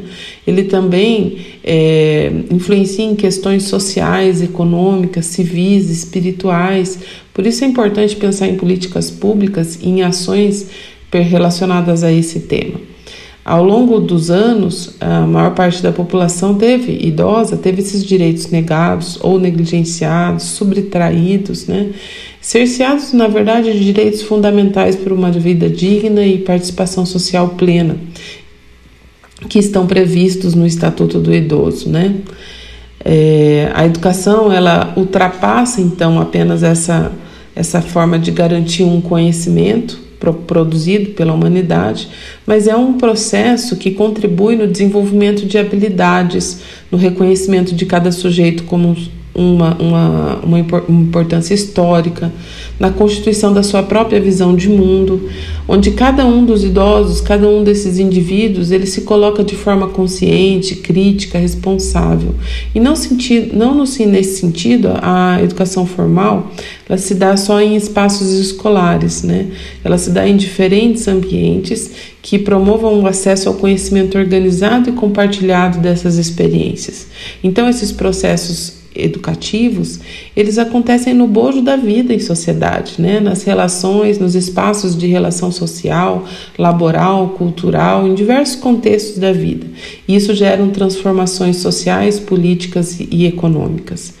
A educação é uma importante ferramenta para que idoso, os idosos conheçam seus direitos, tenham consciência da sua condição, do seu processo de envelhecer e possam discutir sobre as suas expectativas e necessidades ela é, é, importante na construção da cidadania, na promoção da dignidade da pessoa humana e por isso, embora garantida na forma da lei, ela precisa também ser executada.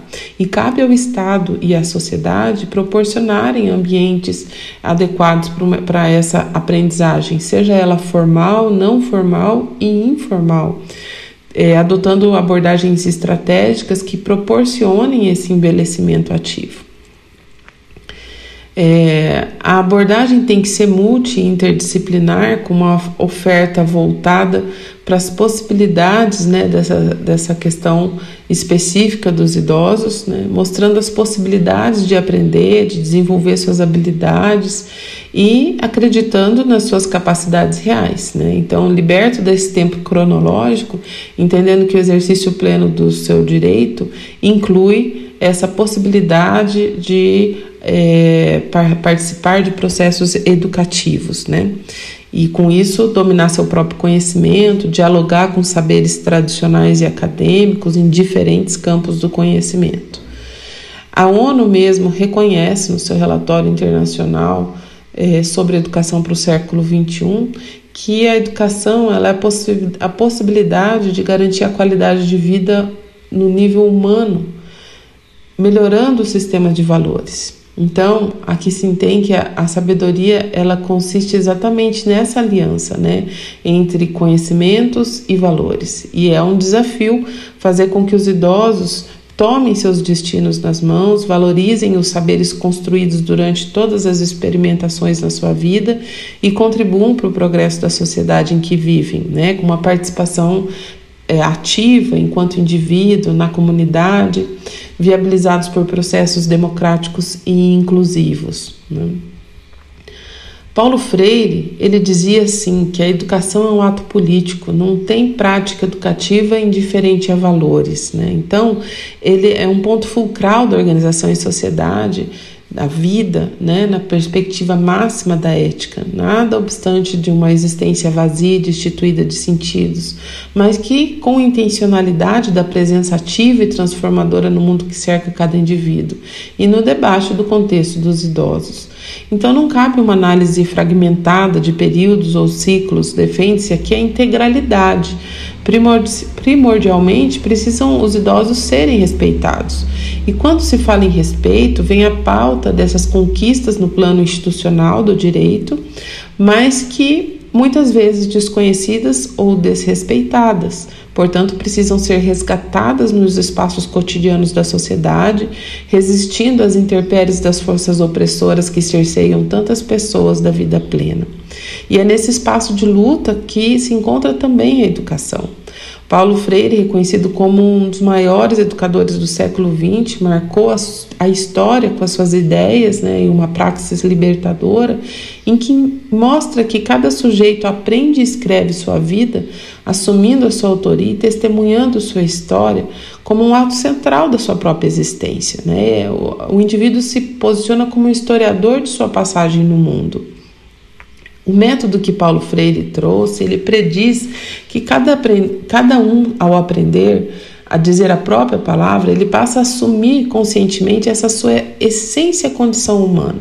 E isso não se limita à alfabetização de crianças, que historicamente foi centrada, mas ela também se expande na educação de jovens e adultos, que apresentam, que são dotados dos próprios saberes e vivências, que serão o ponto de partida na ressignificação do mundo que os cerca. Os indivíduos são seres inconclusos, inacabados, né? E ao pensar na educação de idosos, os princípios freirianos, eles dialogam com a realidade que os cercam. Eles trazem a reflexão e impulsionam a construção de novos significados, dando consciência e permitindo se reconhecer fazer-se mais si mesmo e conquistar o mundo, fazendo-se mais, mais humano.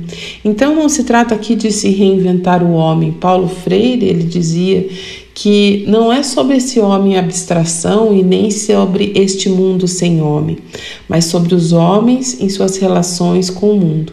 E nesse sentido, os idosos são e estão para o mundo como sujeitos, parte de um todo em constante transformação, trazem em si essa capacidade de contribuir com esse processo, de desenvolver um papel ativo na reconstrução de saberes e realidades por meio do diálogo amoroso com sua sabedoria de vida.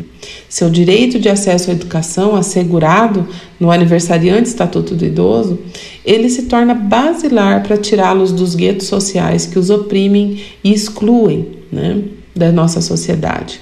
Então, o ato de educar permite o desenvolvimento de competências em qualquer fase da vida.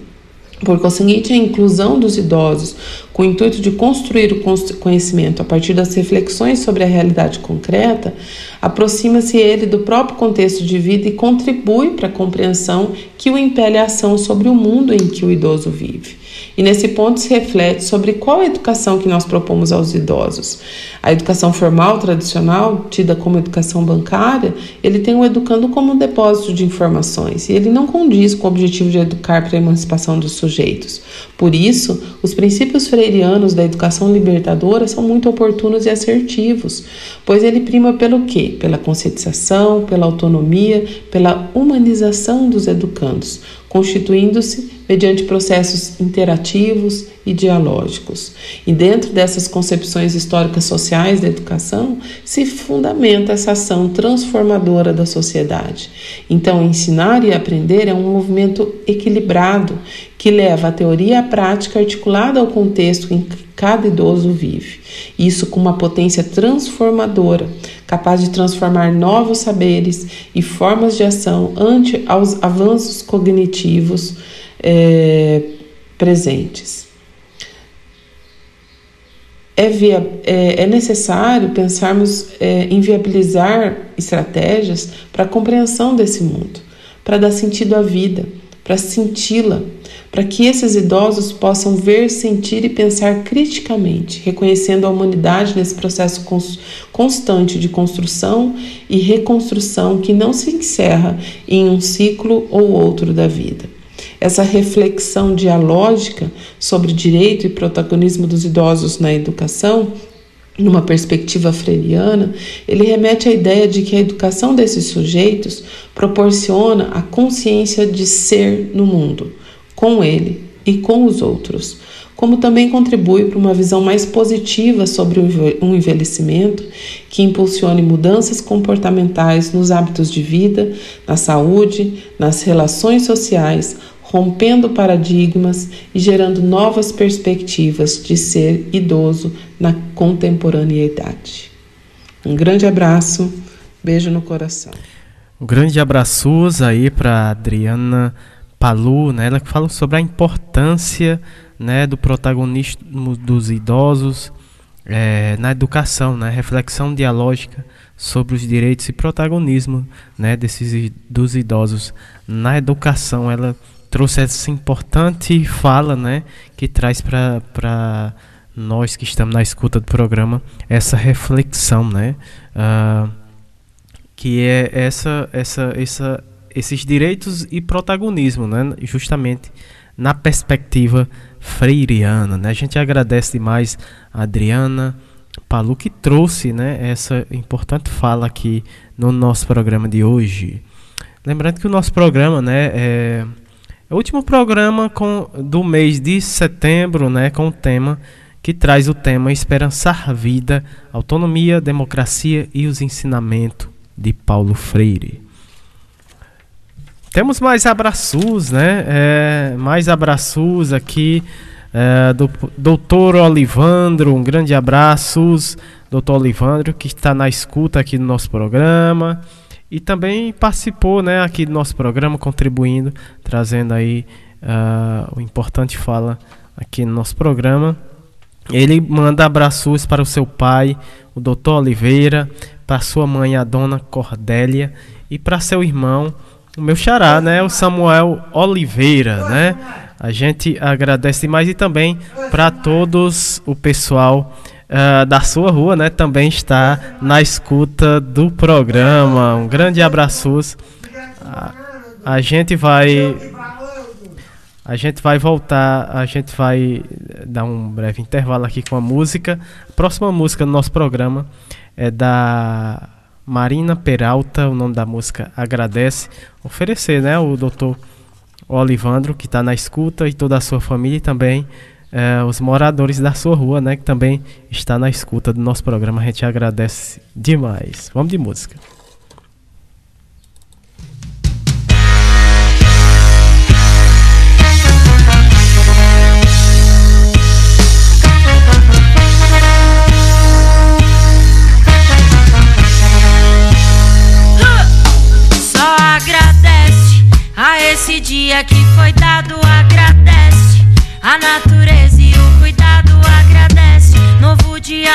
Chance de recomeçar.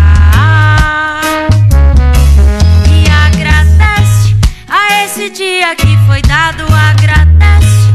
A natureza e o cuidado agradece. Novo dia, nova chance de recomeçar. Graças te damos pela vida, pela oportunidade de cantar e ser ouvida. Graças te damos pelo amor, esperança que inspira, luta contra o opressor amarelo. Oi, janela abriu e o sol entrou, trazendo vida, inspiração. Luz que foi tchá, tchá que mandou em gratidão. Desenvolve a missão, dá de cara com o sistema que te julga, não te dá opção, não tem progresso sem acesso. Pense no gueto e é isso que eu te peço. A quebrada produz e é de qualidade. Em agradecimento faz a arte da realidade. Damos graças e louvores. Agradecemos independente das dores. Damos graças e louvores. Agradecemos independente das dores. Só agradece a esse dia que foi dado. Agradece a natureza e o cuidado. Agradece novo dia, nova chance de recomeçar. E agradece a esse dia que foi dado. Agradece a natureza e o cuidado. Agradece novo dia, nova chance de recomeçar.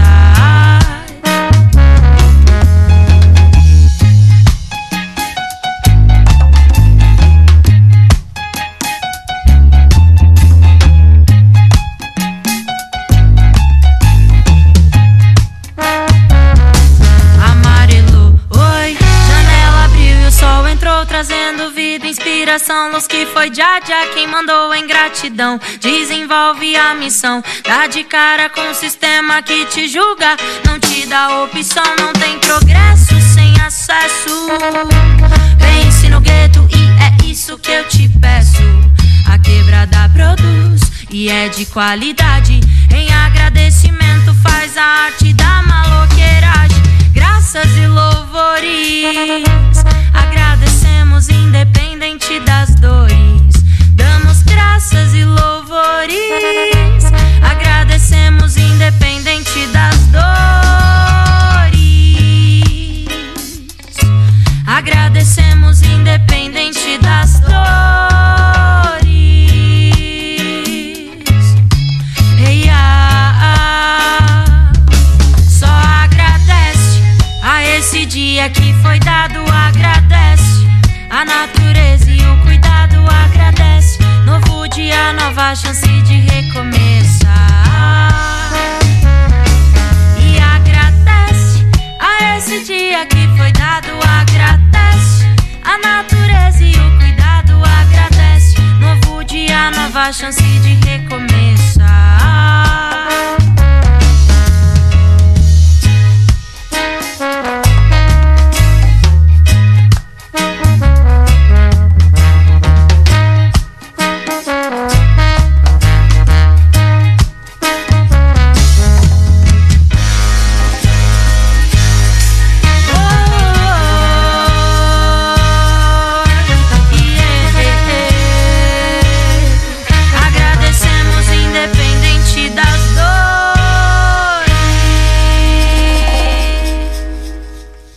Tá, estamos de volta com o programa Minuto Mais Saúde, diretamente da sua rádio literária ao vivo, né? Ah, agradecendo a audiência de todos, em especial o pessoal aqui da nossa comunidade, um- a qual mando um grande abraço. E o pessoal que nos ah, escuta pela internet, né?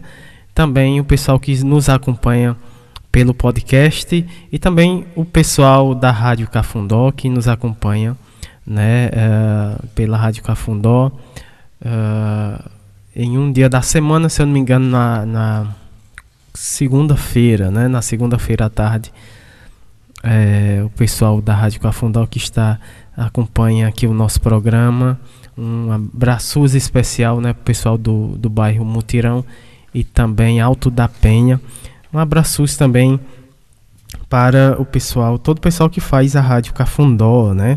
Abraços especial para Patrícia Silva, está aqui na escuta do nosso programa da Rede Humaniza SUS, lá em Blumenau, Santa Catarina. Um grande abraço, Patrícia. Estamos esperando você aqui um dia para é, carrapatearmos ao vivo aqui na nossa rádio literária, né? Você vir conhecer a nossa rádio, a nossa região aqui do Cariri. Um grande abraço. Ah, Vamos dar início aqui, né? Depois dessa linda música da Marina Peralta, né? O nome da música agradece. A gente dá início aqui o terceiro bloco, momento arte, cultura, prosa e poesia. E quinzenalmente conosco, né? É, o projeto Prosa RHS, o Prosa RHS, que é o Prosa Rede Humaniza SUS, né? O nosso parceiro aqui no nosso programa. E também quinzenalmente o projeto Nordestinados a Ler com a Luciana Bessa. E hoje é dia do projeto Nordestinados a Ler com a Luciana Bessa, ela que é doutora em letras pela Universidade Federal do Ceará, é coordenadora da roda de poesia no gesso do coletivo Camaradas e do blog literário Nordestinados a Ler. Ela fala aqui da nossa cidade do Crato. O tema da fala da Luciana Bessa de hoje é ela vai ler né, uma carta a Paulo Freire. Então vamos ouvir a carta a Paulo Freire, né, é, na voz da Luciana Bessa.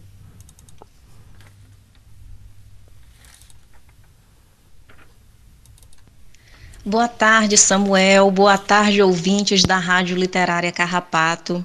Eu sou Luciana Bessa, coordenadora da Roda de Poesia no Gesso e idealizadora do blog literário Nordestinados a Ler. E novamente é um prazer estar aqui com vocês.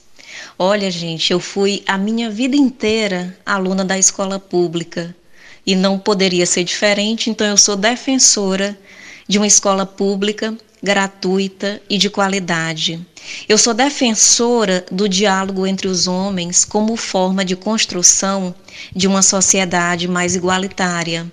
Paulo Freire ele dizia que o diálogo é uma exigência existencial que não podia reduzir-se a um ato de depositar ideias de um sujeito no outro, nem tampouco tornar-se simples troca de ideia a serem consumida pelos permutantes. Dialogar é um ato de criação, que possamos dialogar mais com os nossos pais, com os nossos filhos, com os nossos amigos. Em tempos como esse, em que se atira primeiro e se pergunta depois, Dialogar é um ato de amor, é um ato revolucionário. E isso me faz lembrar uma música do Chico César, né, chamada O Amor é um Ato Revolucionário. E Samuel, em algum momento, se puder tocar essa música, já fica aqui o meu pedido, viu? E o Chico César diz: o amor é um ato revolucionário. Quem vive amando, dando amor e sendo amado, colhendo o que lhe é oferecido e a si mesmo se coloca ofertado. Se esse está nu, veste o manto sagrado, que ao que ama o infinito faz vestido. De Deus e os deuses, sim, é o mais querido, mesmo no escuro, seu sentir é iluminado. E aí pensando, gente, no centenário, né, deste nordestino e patrono da educação brasileira, Paulo Freire, né, o centenário dele foi na semana passada, dia 19 de setembro, agora, que não estudou em Harvard, viu, Paulo Freire, mas que Harvard estuda Paulo Freire, né? E aí eu fiz uma carta, né? Carta a Paulo, que eu digo assim: Mestre Paulo Freire, as notícias que trago neste mês do seu centenário não são muito promissoras, mas a esperança que aprendi com você, do verbo esperançar, daquelas que faz a gente se levantar, jogar poeira para cima e correr atrás dos nossos ideais, pulsa em cada palavra que escrevo e em cada ação da minha caminhada. Ninguém escapa à educação. Ao longo dos séculos, ela tem sido criada e recriada como tantas outras invenções da cultura humana. Infelizmente, em pleno século XXI, com todos os avanços da tecnologia, algumas pessoas insistem em defender uma educação tradicional, conteudista, punitiva, baseada na hierarquização em que os estudantes são vistos como máquinas assimiladoras de conteúdo. E tudo aquilo que você nos ensinou e permanece ensinando por meio de sua vasta obra sobre uma educação libertária, autônoma, reflexiva, crítica, que valoriza a história individual de cada um e que agrega a diversidade, tem sido combatida veementemente pelo governo federal. Você acredita que em nossos tempos as armas são valorizadas e os livros são taxados? Você consegue imaginar Paulo Freire, um ministro da Educação, defendendo que a universidade deveria ser para poucos? Você consegue conceber que esse funcionário do governo, pago com o nosso dinheiro, teve o assinte de dizer que as crianças com deficiência atrapalham o ensino dos demais estudantes? Pasme, Paulo Freire, mas o inclusivismo, terminologia usada por esse senhor, é um exclusivismo. Eu fico aqui me perguntando, sabe, Paulo Freire, qual a função de uma educação que segrega, que pune, que exclui? Sinceramente, só consigo enxergar malefícios tanto para o povo como para o país, que se torna símbolo da desigualdade e do retrocesso. Paulo Freire, em pleno século XXI, a maioria das nossas instituições de ensino continuam ambientes silenciosos e disciplinadores. Aprendemos a ler, mas não gostamos de ler.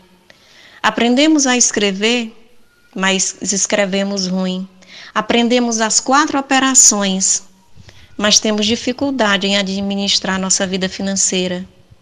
Nós aprendemos tanto conteúdo de física, química, biologia, geografia e história, mas nós não nos importamos com os infortúnios de nossos semelhantes.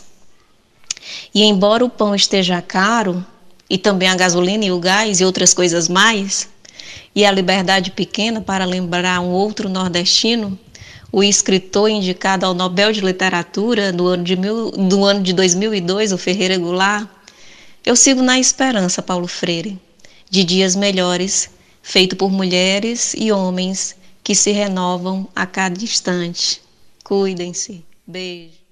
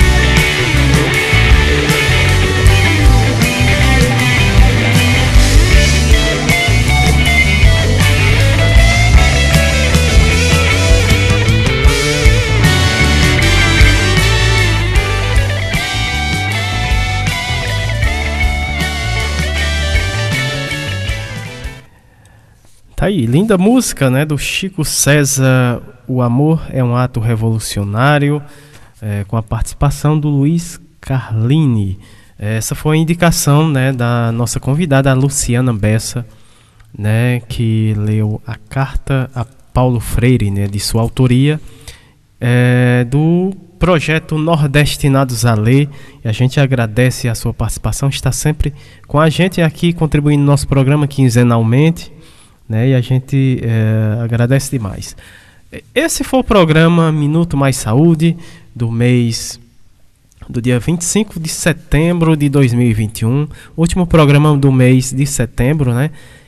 Que trouxe, né, o mês de setembro que trouxe essa temática, esperançar vida, autonomia, democracia os ensinamentos nosso grande mestre Paulo Freire, que vivo, se vivo fosse, né, no, no último dia 19 estaria comemorando uh, ah, 100 anos de vida, né? E Paulo Freire vive em todos nós, na saúde, vive na educação, né? É, vive nos movimentos sociais, vive na cultura, né? Esse é o nosso grande mestre Paulo Freire.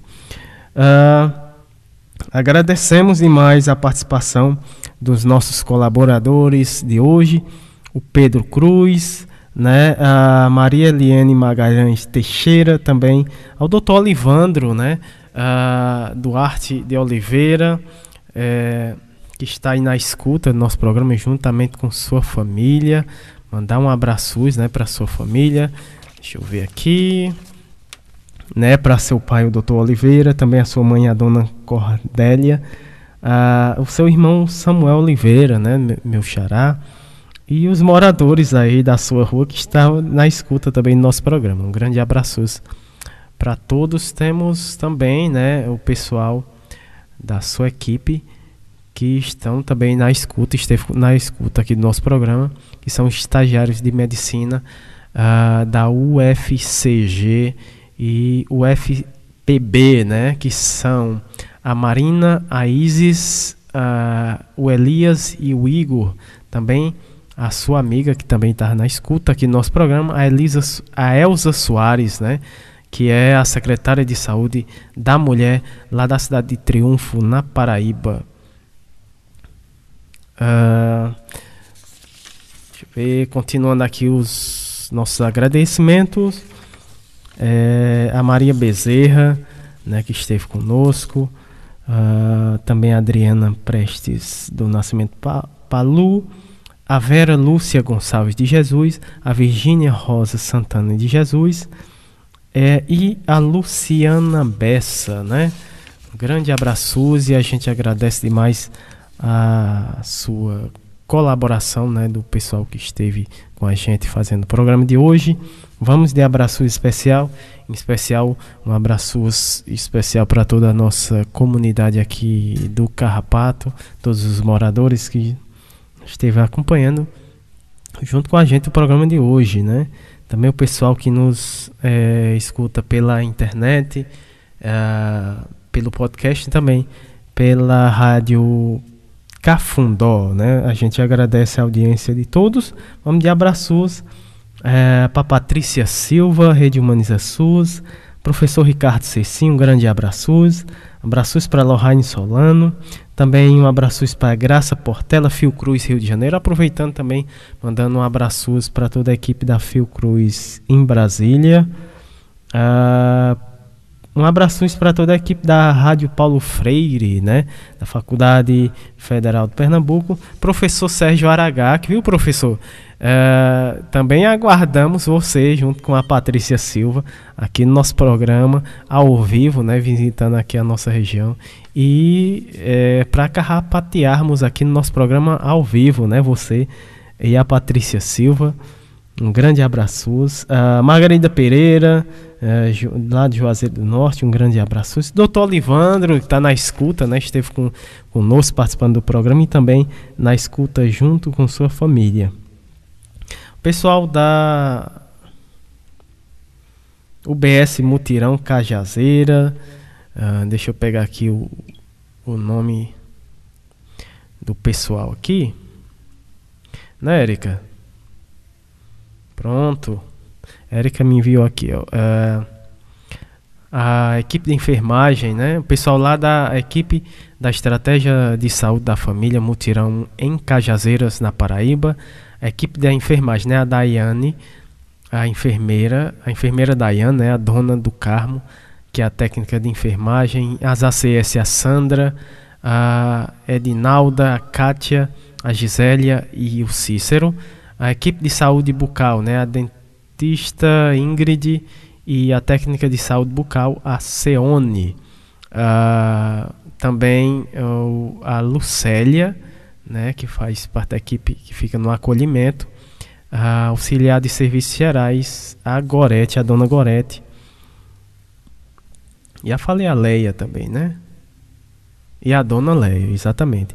Também para o professor Alcindo Ferla, um grande abraço para o professor Alcindo Ferla, a Vanderleia Puga, o grande Ney Vital, né, do programa Nas Asas, da Asa Branca, lá da Rádio Cidade 870, lá na cidade de Petrolina, no Pernambuco.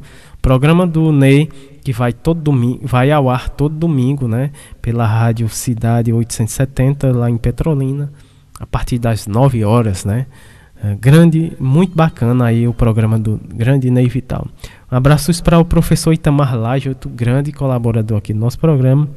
Abraços para Paula Érica, o, toda a equipe da NEP Sergipe, uh, também o pessoal da, do Movimento SUS nas ruas, toda a equipe, também um, um abraço especial para toda a equipe da Rádio Cafundó.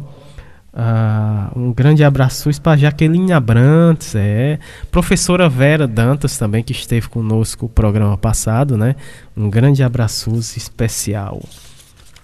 E abraços, né, para a, a a nossa apresentadora, produtora e diretora aqui do programa Minuto Mais Saúde, a Érica Formiga, que não está conosco aqui ao vivo, mas está na escuta do nosso programa em sua residência, né? Um grande abraço para sua, é, para ela, para sua mãe, para sua irmã Keila Formiga e para sua mãe também, que está na, a, na escuta. Um alô para Bernardo, né? Um grande alô e um grande abraço ah, para o Bernardo, que é o nosso ouvinte, mais novo ouvinte, né? em idade também, né? Pequeno Bernardo e também a Sandra Nietzsche. Ah, também agradecendo, né? Eu falei aqui ah, da nossa querida Patrícia Silva, que em breve vai estar aqui, né? É, visitando o nosso carrapato. Também o professor Sérgio Aragaki. Nessa semana tivemos a visita do professor Ricardo Cecim e da Lohane Solano, é, professor Ricardo Cecim lá do, do Rio Grande do Sul e a Lohane lá de Mossoró, né? Um grande abraço, a gente agradece, né, a contribuição desses profissionais também, a visita que eles fizeram aqui no nosso, é, no nosso carrapato. a Erika tá falando que o Pequeno Bernardo aqui é o, mascote do programa, rapaz. Um abraço para Maria Bezerra, né? Maria Bezerra que participou aqui do nosso programa hoje. Lá da. Ela que faz parte, né? Ela que é guardiã da Escola das Almas Benzedeiras lá, na, lá em Brasília, no Distrito Federal. Pois é, Maria Bezerra, a gente agradece a sua audiência e o grande manda um grande abraço né, para todo o pessoal que faz parte.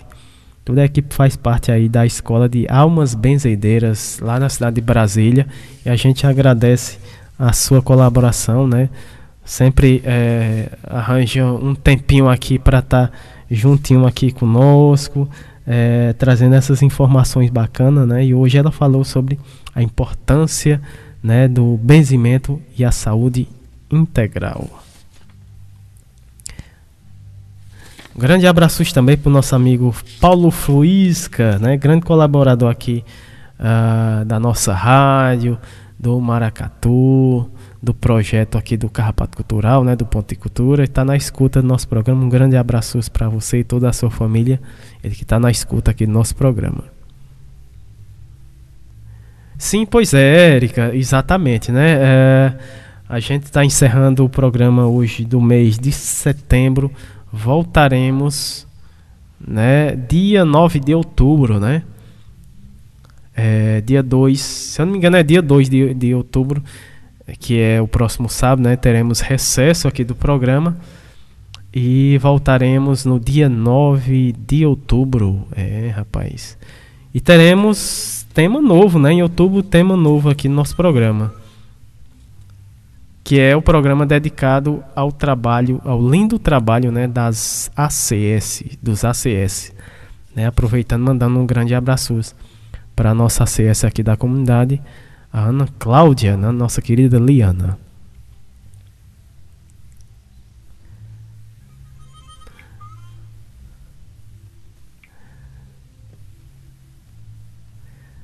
Sim. Patrícia, um grande abraço, Patrícia. Pois é, a gente também deseja muito, né? Em breve vocês aqui junto com a gente fazendo uh, carrapateando, carrapateando ao vivo, né?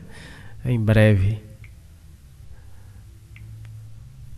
Pois é, esse foi o programa, o último programa do mês de setembro. A gente agradece demais a audiência de todos. Até o próximo programa, no caso, dia 9 de outubro, né, estaremos novamente aqui é, no programa Minuto Mais Saúde.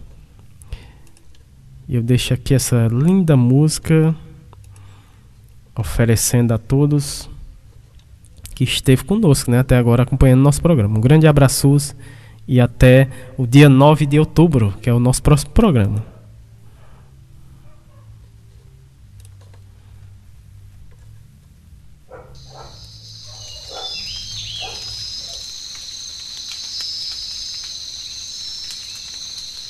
Hey, hey, ai, ai, ai,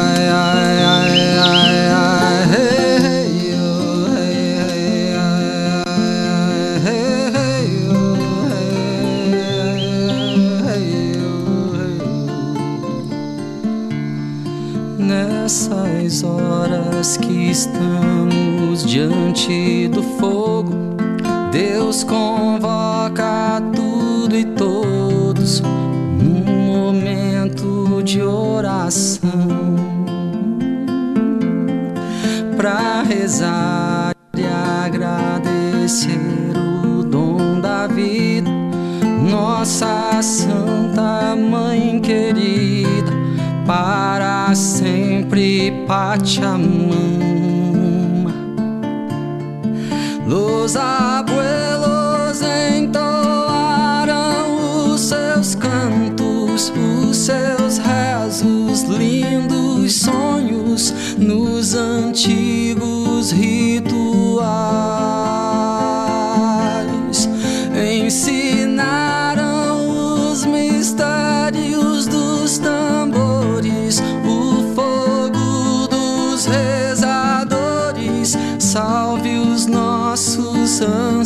Ancestrais nessas horas que estamos diante do fogo. Deus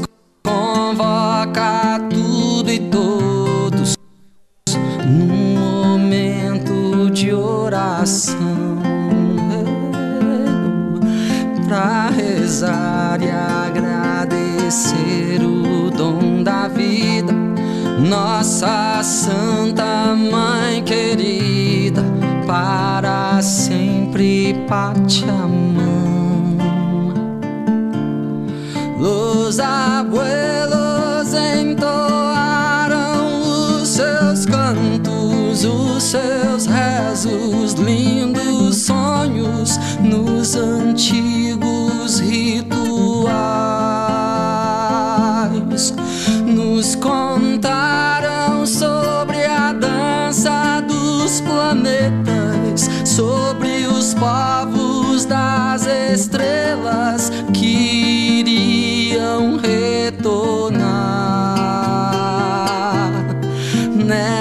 nessas horas que estamos diante do fogo.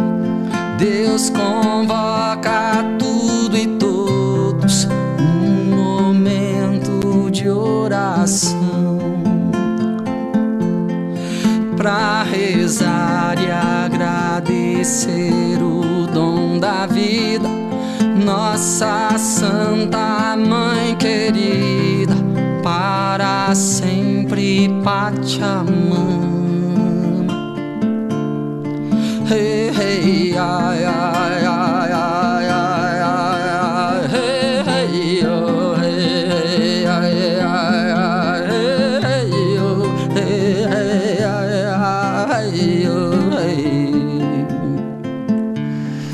Nessas horas que estamos diante do fogo, Deus convoca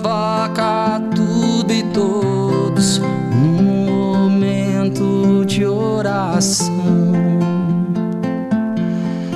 pra rezar e agradecer o dom da vida, nossa Santa Mãe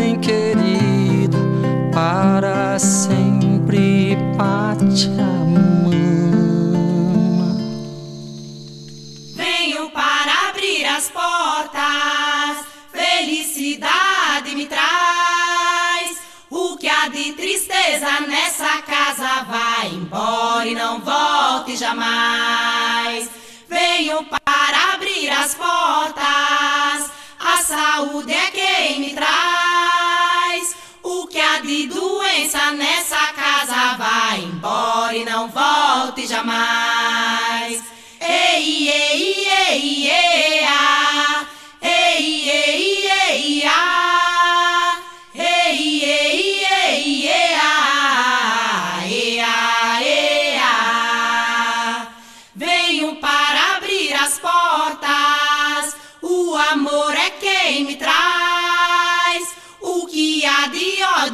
nessa casa, meia volta e nem olhe para trás.